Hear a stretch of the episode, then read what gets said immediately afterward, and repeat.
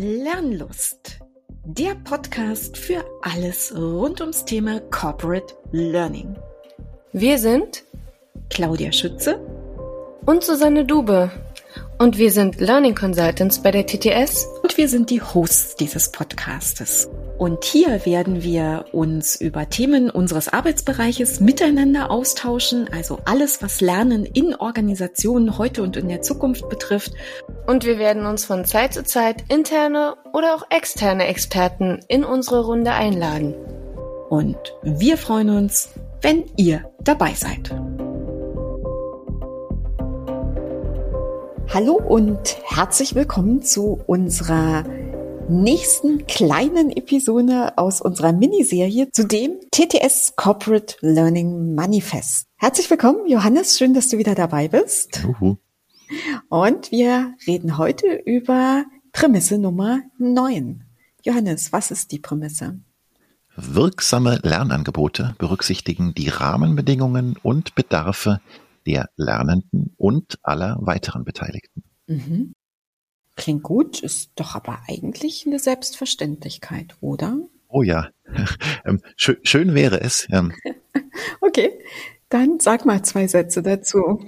Ich, ich weiß nicht, wie oft ich schon in Räumen war, in Projekt-Kickoffs, wo sehr viele Menschen aus der Management-Ebene, ProjektleiterInnen, TeamleiterInnen da waren und darüber gesprochen haben, wie ihre Mitarbeitenden in der, in den operativen Bereichen zum Beispiel lernen wollen, lernen möchten, lernen können und welche Lernpräferenzen sie haben.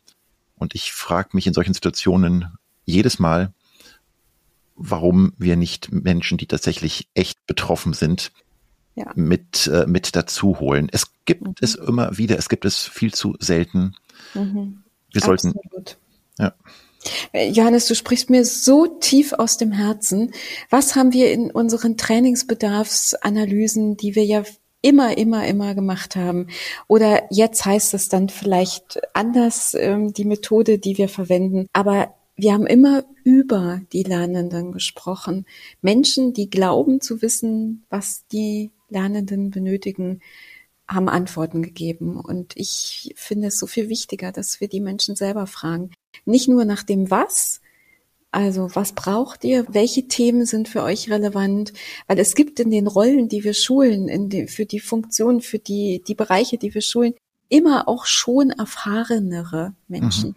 Und die kann man zum Beispiel utilisieren dafür und nutzen, um Lernrahmenthemen, ähm, Pfade abzustecken. Und man kann, und das kann auf jeden Fall jeder beantworten, wie möchtet ihr denn gerne lernen? Was ist für euch sinnvoll? Was ist machbar? Was bringt euch Spaß? Und die Frage kann wirklich jeder beantworten. Zum einen das und es geht ja über die, äh, was bringt euch Spaß, was, was, worauf mhm. habt ihr mhm. Lust noch, noch hinaus? Was, was könnt ihr? Was, ähm, was braucht ihr, um eure Arbeit wirklich sinnvoll zu erfüllen? Mhm. Ähm, oder was akzeptiert ihr einfach nicht, ähm, weil es eure Bedarfe überhaupt nicht adressiert? Und auch das mhm. Thema Können. Ich habe die, die Rahmenbedingungen erwähnt. Mhm. Äh, ich glaube gerade die, wo knirscht es in, in der operativen Tätigkeit? Was ist zwar in der Theorie ähm, vorhanden, kann in der Praxis aber nicht genutzt werden, weil das Netz nicht schnell genug ist, weil die, okay, die ja. Arbeitsabläufe es nicht zulassen, wie, wie auch immer. Mhm. Das wissen die Betroffenen am besten. Absolut. Und wenn ich bei dem mhm. Thema Betroffene gleich noch ähm, fortfahren kann, das geht ja auch über die Lernenden hinaus. Also Beteiligte sind in dem Zusammenhang ja auch ähm, zum Beispiel die, ähm, die IT, ähm, zum Beispiel irgendwelche externen Fachexpertinnen in allen Bereichen des Unternehmens, alle, die, die in irgendeiner Form dazu beitragen können, dass Feld zu dem, in dem gelernt werden soll, erfolgreich mhm. ist und so läuft, wie es laufen soll, mhm. sollten mit involviert sein. Absolut. Und ich meine, ich glaube, wir hatten in unserem Vorgespräch, Johannes, hatten wir tatsächlich überlegt, ob wir sagen Stakeholder mhm. als Terminologie, weil es natürlich auch sofort äh, Gruppen aufpoppen lässt in, in unseren Gedanken, wie der Betriebsrat muss gefragt werden, ähm, vielleicht die Anbieter der Lernangebote müssen befragt werden und, und, und. Das stimmt doch alles, aber wir haben uns dann am Ende doch entschieden, es lieber alle Beteiligten zu nennen, weil es eben vielleicht auch mehr auf die Adressaten der Lernangebote abstellt. Richtig, genau. Es ist ähm, bewusst noch etwas größer und unkonkreter. Mhm. Beteiligt mhm. können ja auch ähm, könnten theoretisch auch Menschen sein, die bisher gar nicht wussten, dass sie äh, ja. eine Relevanz zu dem Thema haben, die man aber entdeckt während ja. der Exploration des Lernthemas. Ja. Und ich glaube, ich würde gerne mal wirklich auf die Terminologie unserer Prämisse gucken. Wir haben jetzt viel über die Rahmenbedingungen und Bedarfe und vielleicht die Gruppen, die wir da so adressieren, gesprochen. Aber das Wichtigste ist eigentlich am Anfang, es ist wirksame Lernangebote. Und dann sagen wir, wie kommen wir zu den wirksamen Lernangeboten? Und ich glaube, das ist, also es muss klar sein, wenn wir viel erreichen wollen damit, dann müssen wir das tun. Wir müssen genau das analysieren. Und wir müssen mit den Menschen sprechen, für die, die wir die Lernangebote konzipieren wollen oder müssen. Und nur so werden sie wirklich wirksam sein. Also das ist mir echt ein Herzensthema, das nochmal so zu sagen. Richtig. Und da kommen wir auch über die Kommunikation wirklich nicht drum herum. Also wir arbeiten natürlich auch ganz viel mit, mit Personas zusammen, ähm, wo wir mhm. erstmal Annahmen treffen. Mhm. Ähm, aber wenn wir die Annahmen nur treffen und sie nicht durch Gespräche ähm, validieren, mhm. dann sind Personas eher ein gefährliches Instrument. Also wir, wir kommen nicht drum herum, die auch das Testing hinterher mit mhm. den Beteiligten und Betroffenen selbst äh, durchzuführen. Absolut. Ja, ja, das ist nochmal ein guter und wichtiger Bedanke, weil natürlich arbeiten wir mit diesen Personas oder mit diesen Rollen, was auch immer die Terminologie in den Projekten ist. Und das ist gut und richtig, aber es ist ein erster Schritt, den wir machen. Und dann braucht es aber eben noch was hinterher. Sehr, sehr guter Gedanke, Johannes. Und weißt du, mir kommt jetzt auch noch so ein bisschen diese Idee, wenn wir doch so verschiedenste Rahmenbedingungen und Bedarfe und Beteiligte berücksichtigen wollen, damit es wirklich gut und passend ist für die Menschen, dann ähm, glaube ich, dass das der rote Teppich für unseren Lernmedienmix überhaupt schlechthin. Mhm. Mhm. Weil dann reicht eben ein E-Learning und ein Klassenraumtraining, sei es jetzt virtuell oder in echt, reicht dann eben nicht mehr. Weil eben die Rahmenbedingungen, die vorgeben, dass bestimmte Medien zur Verfügung stehen, genutzt werden können, aber vielleicht auch gar nicht präferiert sind. All das wird wahrscheinlich diesen Blumenstrauß der Lernangebote bunter machen und vergrößern. Und man muss natürlich gucken, dass es auch kein buntes Wunschkonzert äh, vielleicht nur sein kann. Aber auf jeden Fall wollen wir wirksame Angebote machen. Und das schaffen wir, indem wir den Blumenstrauß wirklich aufmachen. Ich finde das gut, dass du das ähm, erwähnst, auch diese dieser scheinbare Konflikt, oft erwähnte Konflikt zwischen Wunschkonzert versus ähm, Notwendigkeit, der meines mhm. Erachtens kein Konflikt ist, weil es, es geht ja nicht um ein buntes Wunschkonzert, äh, was, äh, was wir spielen, sondern es geht darum, dass Mitarbeitende in der Organisation ihre Arbeit gut erledigen wollen. Dann äh, kommen sich rational verhaltende Mitarbeitende gar nicht auf den, auf den Gedanken, sich das Blau vom Himmel herunter zu wünschen, sondern mhm. ähm, äh, die Mitarbeitenden wissen schon ganz genau, was sie, ja. was sie brauchen. Absolut. Und Janis, ich glaube, es sind eher wir, die, die sich das Blaue vom Himmel wünschen, weil wir dann in den tollen, irgendwo gesehenen, gehörten, selbst erfahrenen Lernwelten in Gedanken unterwegs sind und denken, oh ja, das könnte man noch machen. Oder wollen wir nicht das? Oder Mensch, könnte man nicht mal das ausprobieren? Ich fühle Alles, ertappt, ja. ja, ich fühle mich ja auch ertappt dabei. Und es ist ja vielleicht auch wichtig, dass wir das mal auf den Tisch packen. Alles das ist wichtig. Wir brauchen diese Kreativität, um auch im Bereich Lerninnovationen voranzubringen bringen und innovative Lernprodukte auch anbieten zu können. Und trotzdem die Menschen zu fragen, womit sie gerne lernen würden, auf welche Art und Weise sie gerne lernen möchten, weil sie das auch beherrschen. Das ist zwar vielleicht nicht bis an die Grenze gehen, aber vielleicht ist es die Komfortzone und vielleicht ist das eben für die Menschen, die neue Themen sich erarbeiten müssen, manchmal zu viel verlassen der Komfortzone, wenn es jetzt auch noch zig neue Technologien und Methoden und Möglichkeiten gibt, die da auch noch mit einfließen.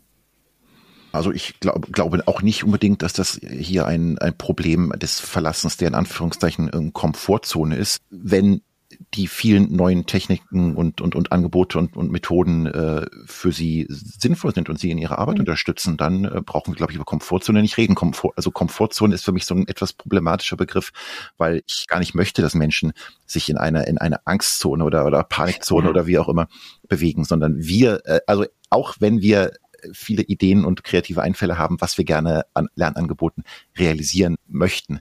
Es ist natürlich auch unser ganz ureigener Job, dafür zu sorgen, dass es realistisch ist und dass es die Menschen, äh, die, die, die Mitarbeitenden dort erreicht, ähm, wo sie arbeiten und wo sie erreichbar ja, sind. Absolut. Janis, und nur das wollte ich, glaube ich, damit auch sagen. Aber ein bisschen ist so meine Erfahrung der letzten zwei Jahre. Das Fachthema ist oft eine Herausforderung, das Neue. Hm. Und es kommt dann eben noch eine Technologie dazu, die für die Lernenden tatsächlich unter Umständen neu ist, die noch nie auf einem Whiteboard oder einem ähm, Microsoft oder Miro Whiteboard waren, die das gar nicht genau wissen, wie mache ich das mit dem Reinzoomen, Roundzoom, aber sie sollen jetzt ja eigentlich Fachthemen sammeln auf diesem Bo auf dem Board. Verstehst du? Da ist immer noch eine andere Ebene mit drin. Und ich will nicht sagen, dass wir das nicht nutzen sollen. Ich will nur sagen, wir müssen darüber nachdenken. Es ging mir ja um Lernmedienmix, ja. dass eben vielleicht zu dem reingedacht Format für die Themen noch eine Intro-Session dazu gehört, wo ich anbiete, den die Technologie kennenzulernen, die Technik kennenzulernen, das Tool kennenzulernen. Und dann steigen wir ein und sagen, okay, jetzt können wir über die Inhalte reden. Also es braucht bei uns, glaube ich, auch ein bisschen dieses Zurücktreten. Was ist für, für Menschen wie dich und mich in der Zwischenzeit ein selbstverständliches Arbeitsinstrument? Und was brauchen andere, um damit dann selbstverständlich arbeiten zu können? Ja, ich muss gerade ein bisschen schmunzeln, weil du, weil du, schon. weil du digitale Whiteboards Miro erwähnt hast. Ich ja. habe ja oft den, den genau gegenteiligen Effekt ähm, gehabt, dass wir tolle Workshops durchgeführt haben mit Miro ähm, und am Ende beim, beim Feedback, beim Wrap-up äh, war das größte Lernerlebnis Oh, ich habe Miro, ich habe Miro ja, gelernt. Absolut, das kenne ich auch, dieses Feedback. Aber nichtsdestotrotz, ich sage ja mal so ein bisschen mit zum Augenzwinkern, wir kreieren auch oder wir ermöglichen auch Digitalkompetenz mit diesen Trainings, die wir jetzt eben seit zwei Jahren ja eben auch mit deutlich anderen Tools machen. Ja. Aber trotzdem, meine Botschaft ist, wir müssen das bitte in unserem Lernmedienmix mitdenken, dass es auch eine quasi eine Onboarding-Stufe braucht, um damit dann eben auch unter Umständen gut und leicht und mit einer Wohlfühlsituation arbeiten zu können. Absolut. Ähm, da, da glaube ich, da besteht noch in solchen Punkten Potenzial, wo die Rahmenbedingungen in Unternehmen noch, noch ein bisschen im Weg stehen, wo Lernende, glaube ich, unglaublich viel für sich noch erschließen könnten und auch wollen, aber wo es einfach technologisch noch nicht so weit ist. Und wo es auch aus den Betriebsgegebenheiten Settings gibt, die einfach Rahmen aufmachen, die Dinge nicht ermöglichen. Das ist einfach so. Ja. Das ähm, machen wir aber immer schon. Wir eruieren das in sauberen Bedarfsanalysen. Und was jetzt ja unser Appell zu diesem zu dieser neunten Prämisse, glaube ich, aber war und ist, ist die Tatsache, die Beteiligten einfach sehr viel mehr selbst zu involvieren, damit die Lernangebote wirksam werden. Habe ich das so ganz gut zusammengefasst? Absolut. Ich freue mich wie ein kleines Kind über jeden Betroffenen, der in, in den Projekten mit aktiv beteiligt ist. Genau, und betroffen ist ja gar nicht so ein schönes Wort, sondern beteiligt gefällt mir ja viel besser. Lieber Johannes, vielen Dank für Prämisse Nummer 9. Danke, dass du da warst. Ich danke dir.